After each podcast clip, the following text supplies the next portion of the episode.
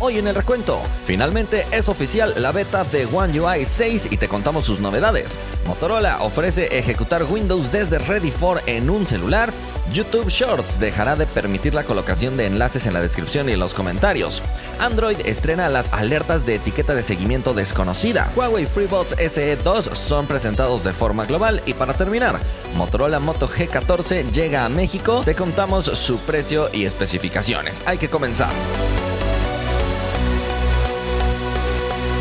Hola, gracias por estar una vez más en el recuento. Antes de empezar, le agradecemos a todos nuestros partners: Samuel, Andrés, Alfred, Chavita, Mar, Gustavo, Elías, Mauri, Abraham, Moisés, El Nuber, Ismael, José, Víctor, Aarón, Lucas, Juan, Jonathan, Estefano, Iván, Datesl, Axel y finalmente se acaba de unir un usuario de nombre impronunciable, pero gracias. La única vocal en tu nombre es la letra I. ¿Cómo puedo pronunciar esto? Bueno, recuerden que pueden disfrutar del recuento tanto en inglés como en español en la configuración. Acompáñame a revisar la oferta del día en Amazon porque tenemos la Mi Band 7 de Xiaomi con 31% de descuento, así que su precio final es de 548 pesos. Creo que si quieres comprarte una pulsera inteligente, esta va a ser la más económica y tiene muchas funciones y mucha calidad. En la descripción te dejo el enlace de compra y recuerda que tengo disponible el review completo para que puedas conocer absolutamente todas sus funciones. La vez pasada te pregunté, luego de ver las diversas pruebas de resistencia de los plegables de Samsung, ¿Sigues considerando que los plegables son frágiles? Participaron más de 14.000 personas, 71% dice que sí, 29% dice que no. Blade Cosmic comentó, viendo las pruebas tanto del Z Flip 5 y del Z Fold 5, pienso que sí han dado una gran mejora en su resistencia, al menos en lo mostrado. Al fin y al cabo, la gente no creo que piense mucho en maltratar un dispositivo tan caro. Johnny comentó, yo opino que sí ha mejorado bastante la durabilidad del plegable, pero ya depende del uso que le dé cada persona. Y finalmente, Background Black dice, si el Z Fold 5 aguantó a manos de Jerry significa que Samsung por poquitos va aprendiendo de sus errores. Creo que la prueba más importante será ahora que el dispositivo empiece a ser distribuido a muchas más personas. Ojalá que aguanten bien.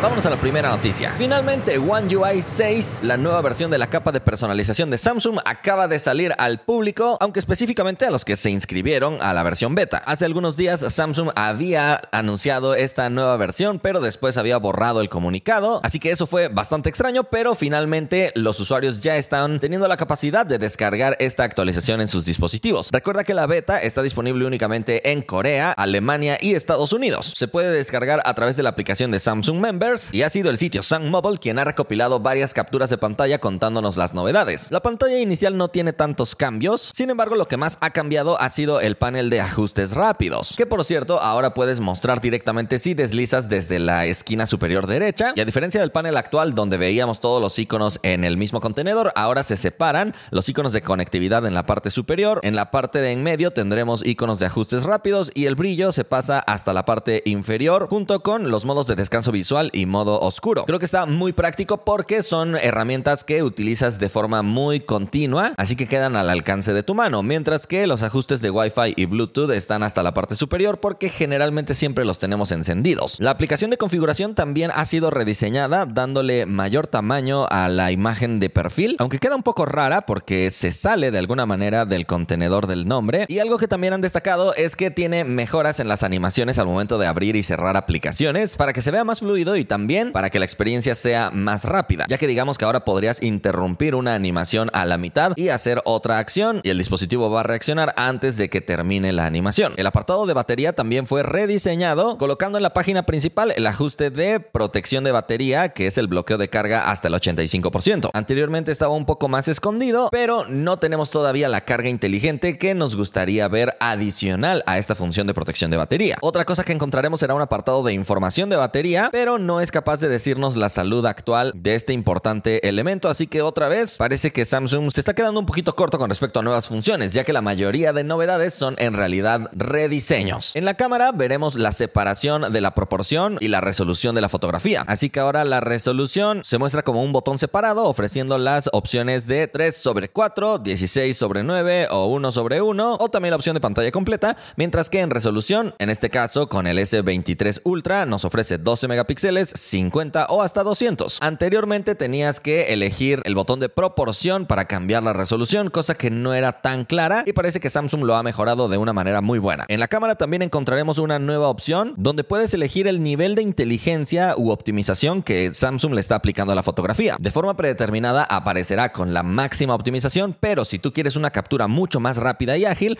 puedes bajar esta optimización hasta el mínimo. Sin embargo, hay que considerar que Samsung no le va a aplicar prácticamente ninguna optimización. La marca de agua también ahora está un poquito diferente para que puedas cambiarle el texto y otras cositas. Y algo que sí es nuevo es un widget de cámara donde tú puedes elegir qué modo quieres que se abra de forma predeterminada. Si quieres que sea la cámara frontal o la trasera y si quieres que esté en modo de fotografía, retrato, video, pro o cualquier otro. También puedes elegir si quieres que aparezca una fotografía en específico o la última fotografía tomada. Así que es una especie de acceso directo al modo específico que tú quieras. También se estrena algo que ya veíamos desde el Galaxy Z Fold 5, donde puedes seleccionar varias fotografías en tu galería y ahora puedes arrastrar y soltar hacia otra aplicación usando dos manos. Así que con una mano mantienes presionadas las fotos y con la otra mano navegas en el sistema para cambiarte a la aplicación que tú quieras y después sueltas el dedo para finalmente pegar ahí las fotos. El editor de fotografías también muestra un rediseño ofreciendo de manera inmediata el borrador de objetos y opciones adicionales. Y otra cosa que se rediseñó fueron los emojis, tomando mucha inspiración de emojis 3D que lanzó Microsoft con Windows 11. Así que ahora se muestran de forma distinta. Dime si te gustan más que los que se veían en One UI 5. La aplicación de clima también ha visto un rediseño para ofrecer información y gráficos detallados y con esto también se rediseñan sus widgets que también muestran este tipo de animaciones. La aplicación de recordatorios también ha sido renovada y esta sí incluye nuevas funciones incluso con la capacidad de adjuntar archivos y enlaces y recuerda que actualmente se puede sincronizar con Microsoft To Do para tener estos recordatorios también en la computadora. Por el momento estas son algunas de las novedades que se están reportando, pero evidentemente es una actualización mayor, así que tendrá muchas más novedades y recuerda que está en la beta número 1, así que todavía hay varias funciones en prueba, es probable que algunas opciones puedan llegar a desaparecer en la actualización final y otras novedades puedan llegar en futuras versiones. Así que vamos a esperar, pero yo te mantendré al tanto de cualquier novedad interesante.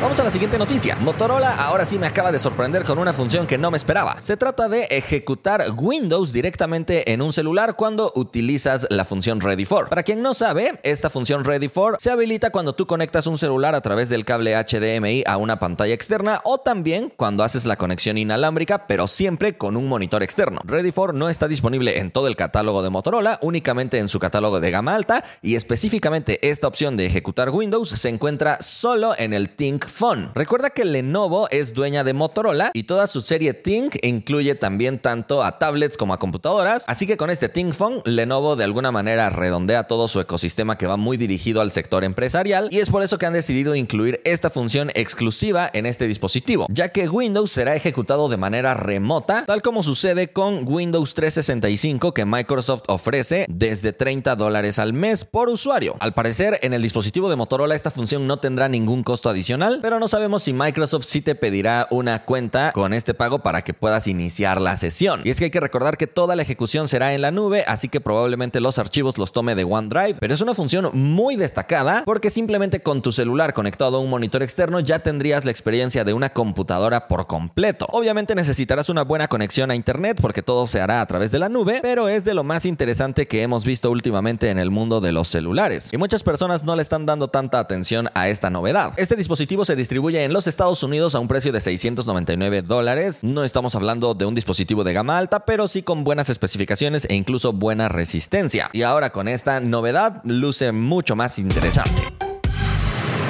Vámonos a la siguiente noticia. YouTube acaba de anunciar una mala noticia para los YouTube Shorts. Primero déjame contarte que para mí uno de los principales diferenciadores de YouTube Shorts contra TikTok o Instagram era que sí te permitía la colocación de enlaces tanto en la descripción como en los comentarios. Sin embargo, parece que esta característica se está utilizando mucho por spammers que están colocando enlaces sin control y por eso YouTube ha tomado la decisión de deshabilitar los links tanto en la descripción como en los comentarios. Esto empezará a suceder a partir del 31 de agosto y En el comunicado, YouTube añadió lo siguiente. También eliminaremos los iconos de redes sociales en los que se puede hacer clic de todos los banners de canales de escritorio, ya que pueden ser una fuente de enlaces engañosos. No tenemos ningún plan para hacer que no se pueda hacer clic en ningún otro enlace. Debido a que las tácticas de abuso evolucionan rápidamente, tenemos que tomar medidas preventivas para dificultar que los estafadores y spammers engañen o estafen a los usuarios a través de enlaces. La verdad es que es una decisión polémica porque las personas que usamos bien los enlaces, como para dirigir a un enlace de compra o algo así, ya no lo podríamos colocar en YouTube Shorts. Y si también van a quitar los enlaces a nuestras otras redes sociales en el canal principal, tampoco podemos expandir nuestra audiencia en otras plataformas. Entonces, son decisiones polémicas, pero según YouTube, estas decisiones han hecho que el número de comentarios incremente en un 200% porque ya no hay tanto spam. Yo creo que podrían tomar otro tipo de medidas, pero ellos han decidido hacer esto. Vamos a la siguiente noticia. Hay una nueva función que está apareciendo en los dispositivos Android sin que te des cuenta, ya que esta nueva función no llega a través de una actualización de software, sino simplemente se habilita desde el servidor de Google. Estamos hablando de las alertas de seguidores desconocidos. Y al decir seguidores no nos referimos a personas que te siguen en tus redes sociales, sino a accesorios como AirTag, SmartTag y etiquetas similares que se conectan a tu celular para informarte dónde se encuentra alguna de tus pertenencias. Sin embargo, estas etiquetas inteligentes se están utilizando por otras personas para rastrear a otras personas sin que ellas se den cuenta. Así que tanto Google como Apple, Samsung y otras se han dado cuenta de este mal uso que se le estaban dando a estos nuevos accesorios y han decidido lanzar estas alertas. En Android puedes acceder a la configuración a través del menú de seguridad y emergencia. Después estará la opción de alertas sobre dispositivos de rastreo desconocidos y ahí es donde tú puedes activar o desactivar esta opción o habilitar la búsqueda manual. Si alguien colocó una de estas etiquetas en tu bolsa o en tu mochila sin que tú te dieras cuenta, aparecerá una notificación en tu celular que dirá un dispositivo de seguimiento desconocido ha sido detectado. El propietario de este dispositivo de seguimiento puede ver tu ubicación y después aparecerá un mapa para que tú veas en qué momento esa etiqueta empezó a viajar contigo, como para que sepas si alguien la colocó intencionalmente. Y desde el celular también puedes hacer sonar esta etiqueta y tomar pasos adicionales. Por ejemplo, te da tres pasos. Lo primero es que si después de encontrar este dispositivo de seguimiento,